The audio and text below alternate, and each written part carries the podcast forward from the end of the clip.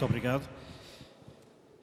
Uh, Permitam-me que comece por agradecer uh, aos meus parceiros de mesa, ao uh, professor Fontanhas Fernandes e também à Helena Freitas, o facto de terem aceitado estar aqui conosco. Eu acho que as intervenções deles uh, justificaram bem os nossos convites e era essa a nossa expectativa. e várias das questões que eles nos adiantaram permitem inclusivamente que eu uh, aborde outras matérias, já que a caracterização e as perspectivas que traçaram coincidem em grande medida com aquelas que eu gostaria também de referir. Mas permitam-me que utilize alguma terminologia um pouco mais vincada para dizer que Portugal é de facto um país fraturado. Temos que assumir isso com toda a clareza, porque enquanto não o assumirmos, eh, é como aqueles médicos que não conseguem fazer o diagnóstico e, portanto, nunca acertarão na receita para resolver o problema do doente. E nós vivemos num país uh, fraturado e, esta fratura não tem nada a ver com a diversidade própria uh, do país, aquela que cobre o nosso território com tecido de influências que se cruzam, que se contradizem, que se reforçam. Aliás, palavras do Orlando Ribeiro. Eh, não é a diversidade do país que nos preocupa nem que nos traz constrangimentos. É outra coisa. É a fratura que é determinada por um território que é cada vez mais maioritário eh, no continente e que é marcado, que é determinada essa fratura pela situação de perda demográfica acentuada, eh, de elevadas taxas de desemprego e de imigração, de eh, cada vez menos capacidade económica, de destruição de emprego, de, eh, de ausência de destruição de serviços públicos. E essa é a fratura que, de facto, esta, estas são as características que fraturam o país e que fazem com que o país esteja uh, separado, como aliás já aqui foi referido pelo reitor, o Sr. Reitor da UTAD, uh, esteja separado por um imenso território que nós chamamos do interior, mas cada vez é mais litoral, cada vez se aproxima mais do litoral, e depois temos uma pequena faixa, uma estreita faixa, eh, de facto, entre Setúbal eh, e Braga, grosso modo, que inclui as duas grandes áreas metropolitanas. E esta é a realidade fraturada do nosso país. Aliás, os dados oficiais, há dados oficiais que dizem que dos 278 municípios que o continente tem, 165 deles, mais 73 freguesias eh, de outros municípios, portanto, estes 165 municípios serão muitos mais, eh, são chamados territórios de baixa densidade. Esta é a nomenclatura utilizada para dizer o quê? Que são territórios que, em termos demográficos, em termos socioeconómicos, estão debilitados relativamente ao resto eh, do território.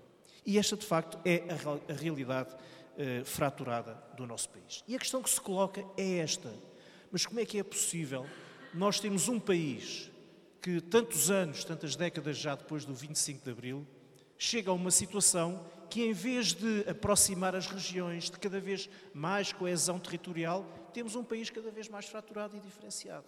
E esta é a questão que se coloca, a pergunta que inevitavelmente nós temos que fazer depois do poder local, depois de tantos governos eleitos democraticamente, como é que é possível isto acontecer? E eh, eu acho que precisamos tirar uma conclusão sobre isto. E talvez a conclusão mais benigna que nós possamos tirar é que este modelo de gestão territorial que nós temos tido no nosso país é um modelo que faliu. É um modelo que não comprovou a sua capacidade para promover a coesão territorial. E quando nós falamos de coesão territorial, eh, falamos também de coesão social, porque é evidente que nesse território vivem pessoas, ou seja, território não é apenas a plataforma do solo que nós vemos nos mapas, não, é que por cima dessa plataforma do solo estão lá pessoas, estão atividades económicas, estão comunidades. E é precisamente esta diferenciação, esta falta de coesão territorial, que significa também falta de coesão uh, social. E este modelo uh, de gestão territorial, que, no nosso ponto de vista, só podemos chegar à conclusão que está falido, que precisa ser mudado, tem números que são muito evidentes. Eu vou aqui dar-vos um que é mais ou menos é consensual, é objetivo e que é, é mais ou menos conhecido. É que nos últimos 50 anos, vamos ter aqui uma série longa de 50 anos, as regiões do interior perderam 20% da sua população.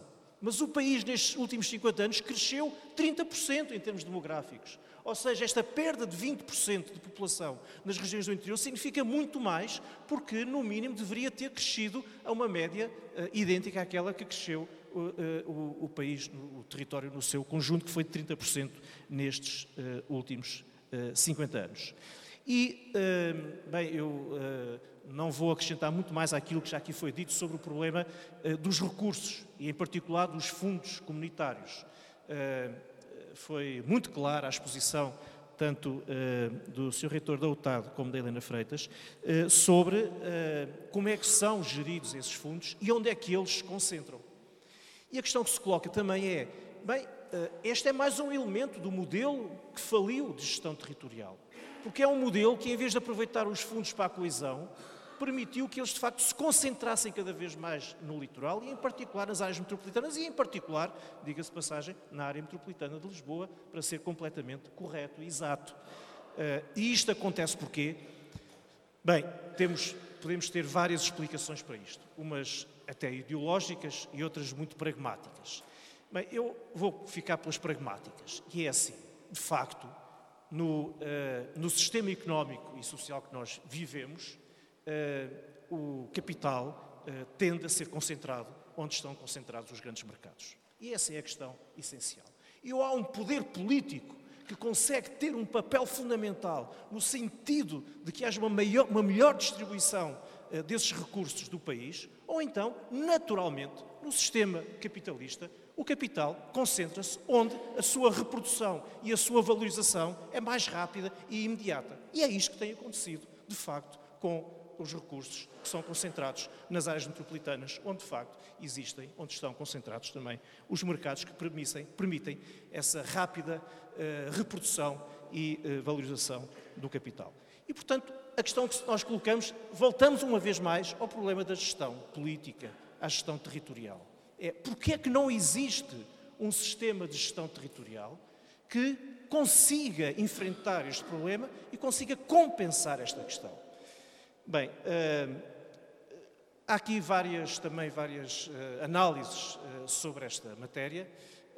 O, o, o, Pedro Cardoso assinou um artigo há dias no esquerda.net que gostava que recomendava que lessem sobre os próprios constrangimentos das regras da União Europeia relativamente à capacidade de maior investimento no interior. Eu não vou eh, falar muito sobre isso, recomendo-vos a leitura desse artigo, mas queria dizer-vos, sobretudo, e essa aqui, eh, no meu ponto de vista, acho que era a questão eh, central que gostaria de vos falar, é que nós precisamos de encarar este problema da falta de coesão territorial, de um interior cada vez mais envelhecido, cada vez mais empobrecido, devemos encará-lo como um problema essencialmente político. Eh, nós, eh, bem, podemos encontrar eh, explicações económicas, territoriais, N explicações para tudo isto. Mas, na realidade, é um problema, no meu ponto de vista, político. E para isso, nós precisamos ter uma estratégia. E a estratégia tem que ser de reconstruir o interior. Temos que reconstruir o interior, mas, em primeiro lugar, temos que desconstruir a ideia da interioridade. Ou seja, de que a interioridade é um mal que, uh, que não há volta a dar, uh, que não tem solução, que somos pobrezinhos, envelhecidos e são territórios rurais e, portanto, não há solução para isso. Não, pelo contrário. Aliás, já aqui foi referido que as soluções económicas têm que se basear nas características destes territórios e estas são características que podem ser potenciadas se de facto houver uma estratégia política para isso. E nesse sentido, nós precisamos em primeiro lugar, de desbloquear a possibilidade de os cidadãos destas regiões decidirem sobre o futuro estratégico dos seus próprios territórios. Sem isso, sem dar poder político de autodeterminação destas populações relativamente às suas estratégias para os seus territórios, não há capacidade política para compensar aquilo que é o, o caminho normal do sistema, que é a da concentração dos recursos onde os mercados estão. E, portanto, este é um problema, é um problema político essencial e é sobre esse que o Bloco também tem que se uh, pronunciar. Nesse sentido, uh, é preciso ter uma atitude crítica, uma, uma apreciação crítica sobre aquilo que a proposta que o Governo neste momento tem da descentralização.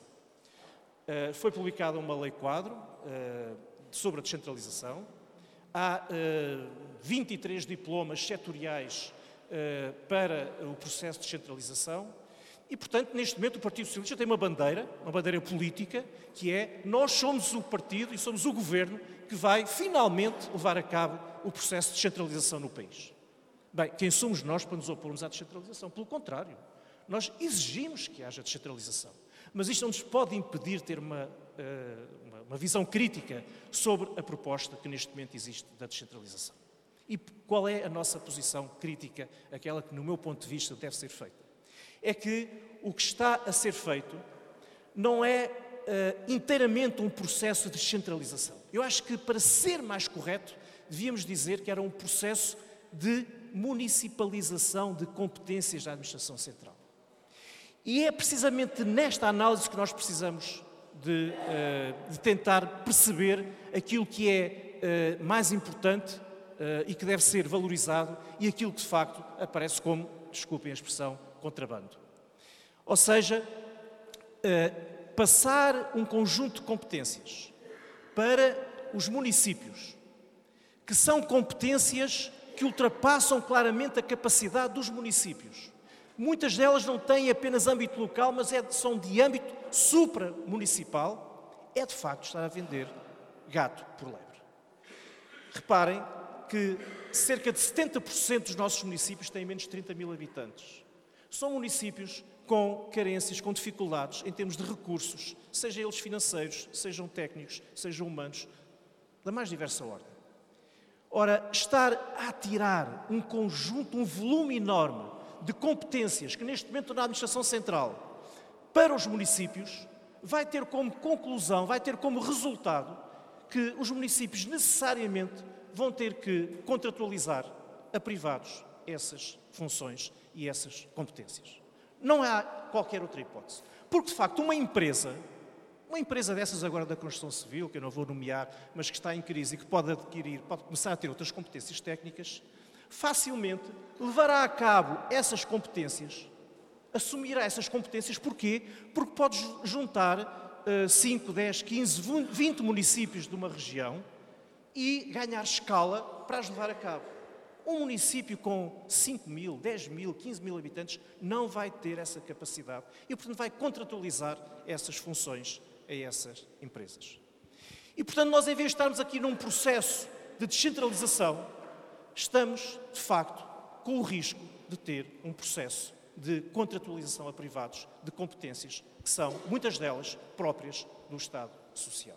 E este é um perigo. E por isso nós vamos ter que o debater, vamos ter que ter uma visão crítica sobre ele, uh, completamente abertos e empenhados num processo de descentralização, mas dizemos com toda a clareza que um processo de descentralização tem que começar por ter uma escala de descentralização, tem que ser uma escala regional que permite, de facto, que eh, haja eh, capacidade financeira, capacidade política, financeira e, e eh, de recursos dos mais diversos, nomeadamente técnicos e humanos, para poder levar a cabo essas competências.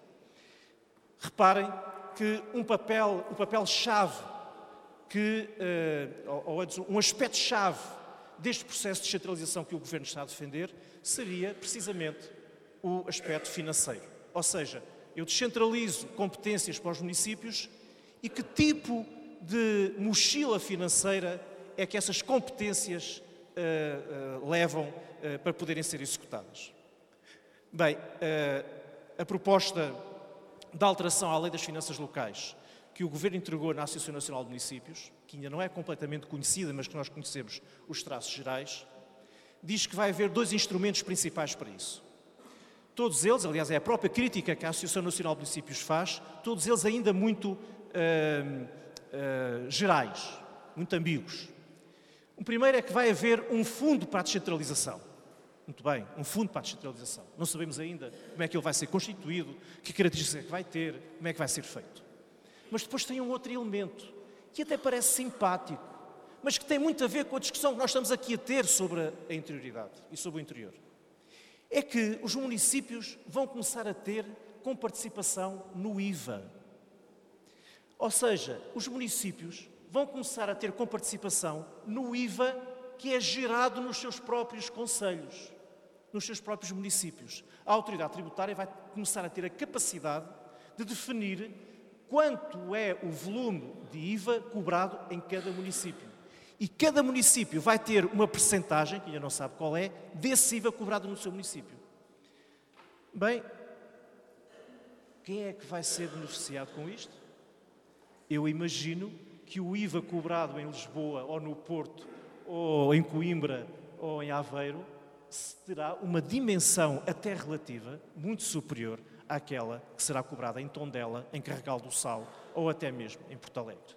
E, portanto, mais uma vez, eh, o interior, as regiões do interior vão ficar eh, desprotegidas até em relação a este mecanismo que aparentemente parece simpático e que vem dentro de uma perspectiva muito neoliberal de que os municípios devem uh, ser autossuficientes e, portanto, uh, funcionar uh, em função das, dos recursos que conseguem cobrar.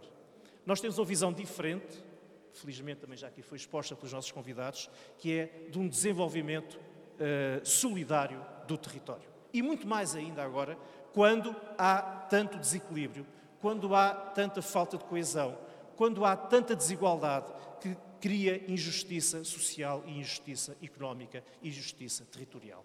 Mais do que nunca, agora, a solidariedade é fundamental e não nos parece que ela inclua, que ela esteja incluída no pacote de descentralização previsto no Governo.